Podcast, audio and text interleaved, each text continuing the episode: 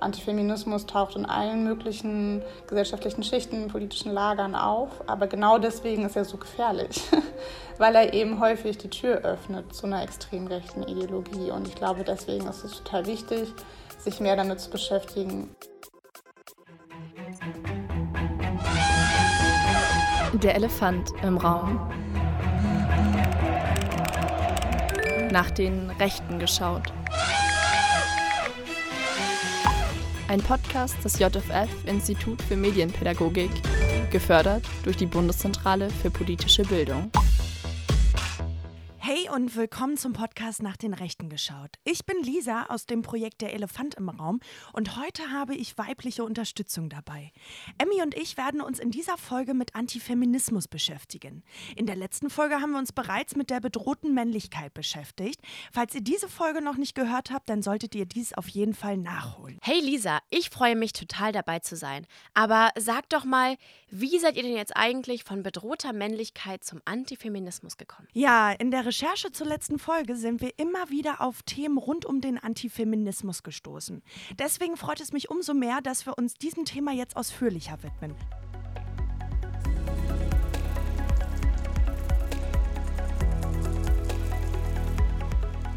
Und Emmy, wir haben ja kürzlich eine spannende Kampagne auf Social Media entdeckt. Magst du uns da mal was zu erzählen? Voll gern. Also die Amadeo Antonio Stiftung hat eine Online-Meldestelle gegen Antifeminismus eingerichtet, bei der antifeministische Vorfälle gemeldet werden können. Okay, das klingt ja sinnvoll und gut.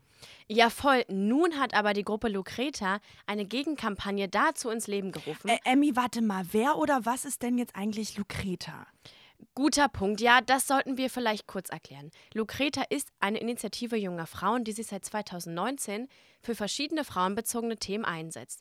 Auf ihrem Telegram-Kanal heißt es, eine Initiative für Frauenrechte und gegen die Verdrängung der Frau aus dem öffentlichen Raum. Und sie bezeichnen sich selbst als unabhängig.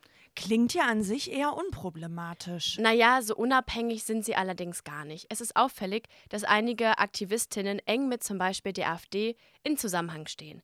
Reinhild Bosdorf eine der wichtigsten Köpfe der Gruppe, ist Teil der Jungen Alternative, also der Jugendorganisation, der Partei AfD sowie der Identitären Bewegung, eine offen rechtsextremistische Organisation. Okay, dann können wir also davon ausgehen, dass die Initiative durchaus politische Ziele verfolgt. Aber was war das denn jetzt für eine Social-Media-Kampagne, die wir da gefunden haben? In dieser hat Lucreta auf die Einrichtung der Meldestelle Antifeminismus mit einer Gegenkampagne reagiert. Und zwar Sharepics auf Instagram, die verschiedene Situationen oder Eigenschaften von Frauen zeigen und ironisch dazu fordern, meld mich doch und dann auf die Meldestelle der Amadeo Antonio Stiftung verweisen. Da ist dann zum Beispiel eine lächelnde Frau am Herd und drunter steht, meld mich doch, weil ich gern koche. In der Beschreibung steht noch, ich verbringe viel Zeit in der Küche, ohne ein, Zitat, Heimchen am Herd, Zitat Ende zu sein. Richtig krass. Und ein anderer Post lautet, meld mich doch, weil ich blond bin. Und in der Beschreibung steht dann sowas wie, ich habe keine bunt gefärbten Haare und gehöre zur, Zitat, ekligen weißen Mehrheitsgesellschaft, Zitat Ende.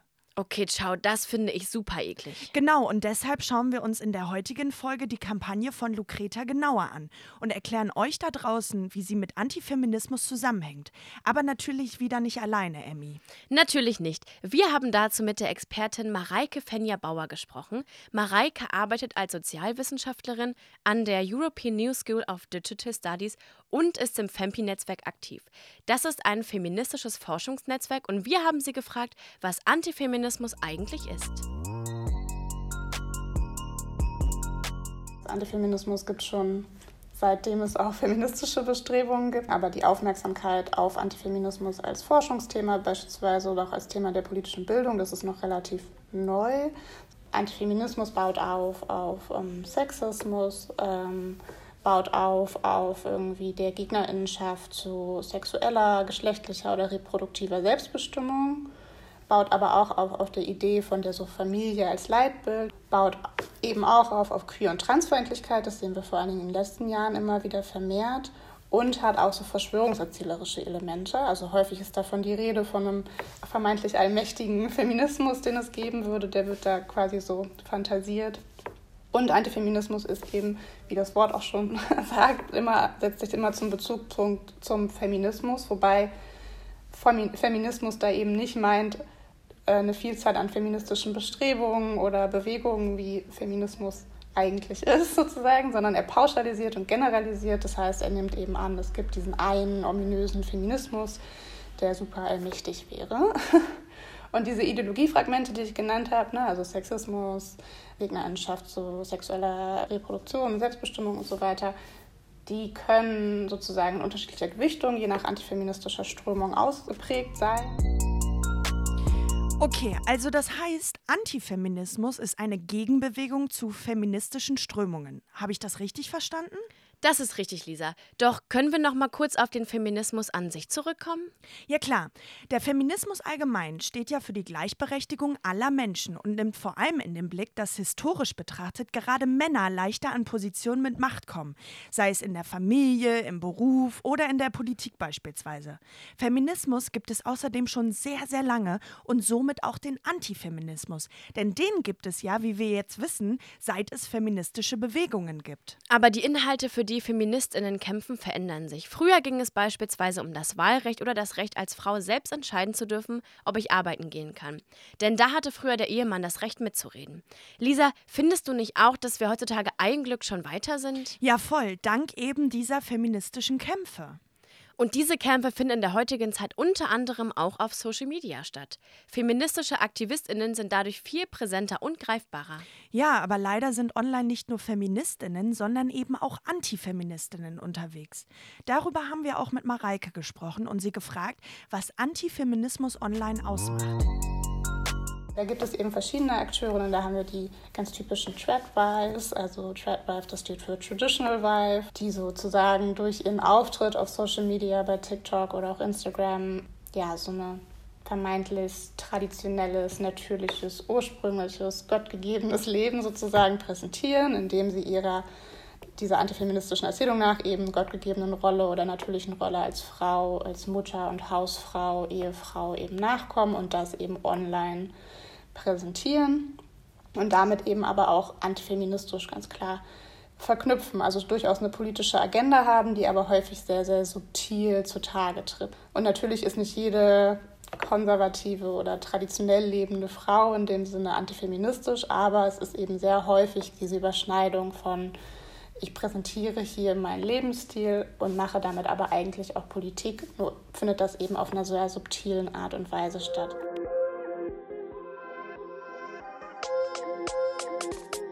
Häufig ist es so, da sehen wir eine, ähm, eine Creatorin, eine TikTokerin, die zeigt sich, wie sie am Herd steht und kocht. Dann läuft da fröhliche Musik im Hintergrund. Sie ist zudem sehr, naja, stereotypisch feminin gekleidet. Also, ne, alles ist meistens sehr hell, sehr pastellig, sehr Blümchenkleid an und so, wie man sich eben das so stereotypisch vorstellt, steht sie da und kocht. Äh, das an sich ist natürlich überhaupt nicht antifeministisch, alles fein so. Und dann wird aber spannend, was dann noch passiert. Häufig ist es dann so, dass es über den Screentext, also den Text, den man auf dem TikTok quasi zu lesen hat, oder die Caption, also den Text, den man dazu postet quasi, da tritt dann erst so dieses antifeministische Element in, ja, in Erscheinung, indem zum Beispiel Hashtags verwendet werden wie ähm, ja, Femininity not Feminism, also Weiblichkeit, kein Feminismus, wo dann auch dieser Gegenübersatz, äh, Gegenüberstellung wieder gemacht wird vom Feminismus, der einer vermeintlichen Weiblichkeit äh, im Weg stehen würde, sozusagen. Und erst so durch solche kleinen Details, sage ich mal in Anführungsstrichen, tritt eben erst dieser Antifeminismus in Erscheinung und würde vielleicht, wenn man sich gar nicht mit diesem Thema beschäftigt hat, gar nicht unbedingt so ja, ins Auge springen sozusagen. Und genau das ist aber eben die Taktik, dass diese subtile Einbettung von so politischen ja, Zielen und Erzählungen dort eben stattfindet durch genau, einmal diese visuelle Praktik, ich zeige mich als irgendwie Hausfrau und Mutter und bin glücklich dabei und dann kommt aber dieser antifeministische Moment eben erst deutlich später zutage. Das finde ich total wichtig, diese subtilen Codes, Hashtags und Begriffe zu kennen. Ja, und diese auf den ersten Blick zu erkennen, finde ich total schwer, weil es noch zusätzlich auf unterschiedlichen Social-Media-Plattformen auch völlig verschiedene CreatorInnen gibt. In unserer Recherche haben wir uns Telegram-Kanäle, Instagram-Accounts und Clips auf TikTok angeguckt. Neben dem Hashtag ThreadWife haben wir auf TikTok und Instagram zum Beispiel auch so politische Kommentatorinnen gefunden, so Videos, bei denen junge Frauen aus antifeministischer Perspektive Geschehnisse in der Welt oder in der Politik kommentieren. Oft behaupten diese Influencerinnen, es gebe zum Beispiel ein Denk- oder Sprechverbot, das der Feminismus ausspricht. Das ist natürlich Quatsch. Ja, und in den Videos wird oft der gemeine neue Feminismus für alles verantwortlich gemacht, was in der Welt so alles falsch läuft. Und darüber hinaus gibt es im Netz dazu noch einiges anderes zu finden, was ich echt abschreckend und problematisch finde. Zum Beispiel den Hashtag Stay at Home Girlfriend. Absolut. Unter dem Hashtag posten meist junge Frauen, wie ihr Leben so aussieht.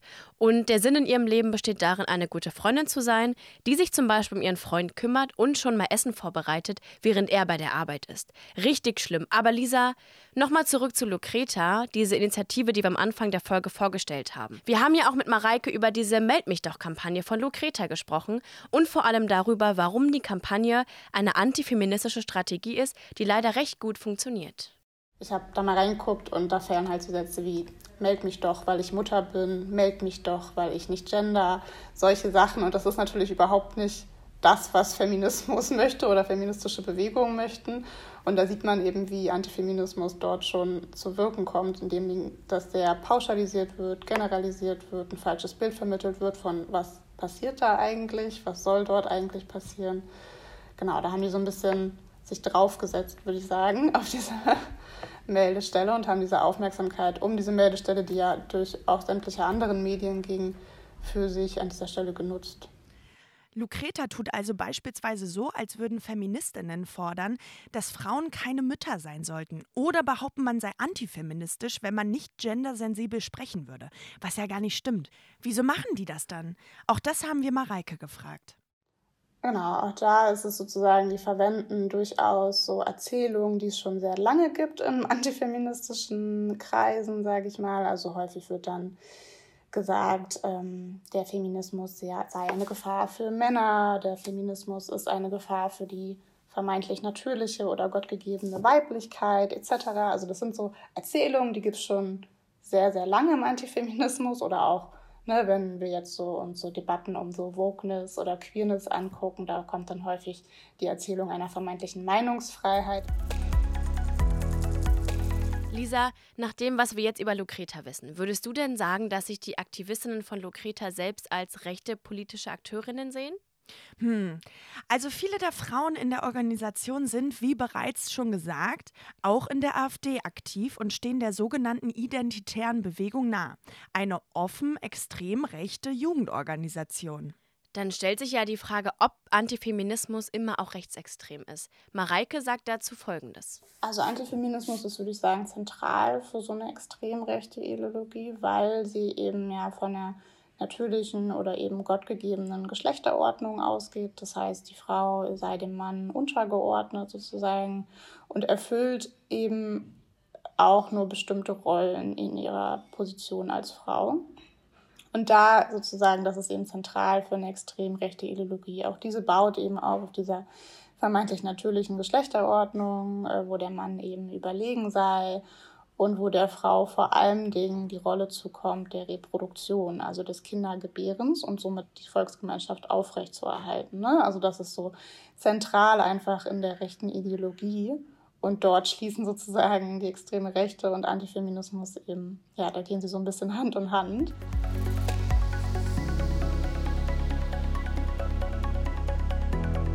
Also es ist einfach super wichtig, dass wenn man sich mit der extremen Rechten beschäftigt und dort irgendwie forscht, Bildungsarbeit macht etc., sich auch mit Antifeminismus zu beschäftigen. Das heißt nicht, dass jeder Antifeminismus rechts ist.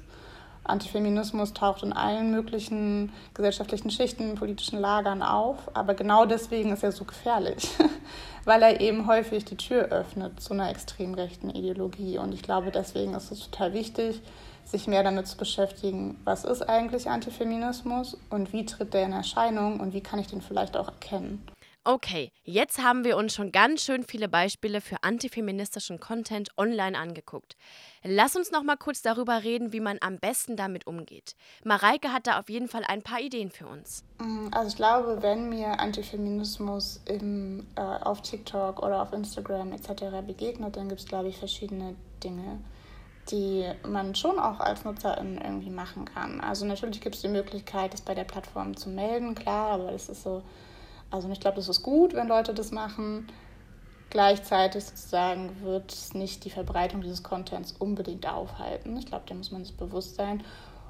Aber ich glaube, was total gut ist, ist eben sich selber, also ne, gerade beim Antifeminismus, wenn dann so erzählt wird, ja, hier gibt es eine Meinungsdiktatur und ich kann überhaupt nicht mehr das Wort Mutter sagen oder so, ne? Also so, dann sich ein Stück zurückzunehmen und zu sagen, Moment, ist das eigentlich so? Ist das meine Lebensrealität? Und äh, Nein, ist nicht. So niemand will dieses Wort Mutter verbieten, etc. Also da nochmal so ein Stück zurückzunehmen und auch, das fällt manchmal schwer, weil man ist so mitgerissen, wenn man so ein Video sieht und da ist irgendwie Wut und Angst und das sind ja auch berechtigte Gefühle. Ich glaube, man muss dann nur lernen, sie auch irgendwie einzuordnen und sich dann nochmal ein Stück zurückzunehmen. Und was total wichtig ist, ist, glaube ich, tatsächlich, wenn man sich in auch so Social Media Apps bewegt, da gibt es ja auch super viel feministischen und super tollen Content irgendwie, der so sehr empowernd ist. Und auch viele äh, feministische Influencerinnen, die sich genau mit diesem Antifeminismus auf den Plattformen auch beschäftigen, den einordnen. Da gibt es total viele tolle Accounts. Und denen einfach irgendwie zu folgen, da nochmal zu schauen, wer hat denn da eigentlich ein Video zu gemacht. Ja, Mareike spricht da was Wichtiges an. Die Augen davor zu verschließen, kann auch nicht die Lösung sein. Sag mal, Lisa, folgst du denn eigentlich feministischen Accounts? Tatsächlich ja. Zum Beispiel folge ich auf Instagram dem Account Was Tara sagt. Auf humoristische Art und Weise beschäftigt sich Tara mit Feminismus und toxischer Männlichkeit. Und mittlerweile hat sie auch ein Buch geschrieben und gehört sogar zu den Spiegel-Bestsellern. Sie ist aber nur eine von ganz, ganz ganz viel. Die feministische Bubble auf Social Media ist so vielfältig und so groß. Spannend, Lisa. Die muss ich mir mal anschauen. Feminismus ist und bleibt also eine wichtige Bewegung und von großer Bedeutung für die Gesellschaft. Emmy, da hast du absolut recht. Ich finde, diese Folge war total bereichernd. Aber nächste Folge wird es ja auch wieder sehr spannend. Also ich kann es kaum erwarten, Lisa. Ja, da geht's dir so wie mir. Nächstes Mal beschäftigen wir uns nämlich mit Rechtsextremismus und der Esoterik. Mehr Infos findet ihr wie immer auf rice-jugendkultur.de oder auf Instagram unter @ricejugendkultur. Bis zum nächsten Mal. Der Elefant im Raum. Ein Podcast des JFF Institut für Medienpädagogik, gefördert durch die Bundeszentrale für politische Bildung. Nach den Rechten geschaut.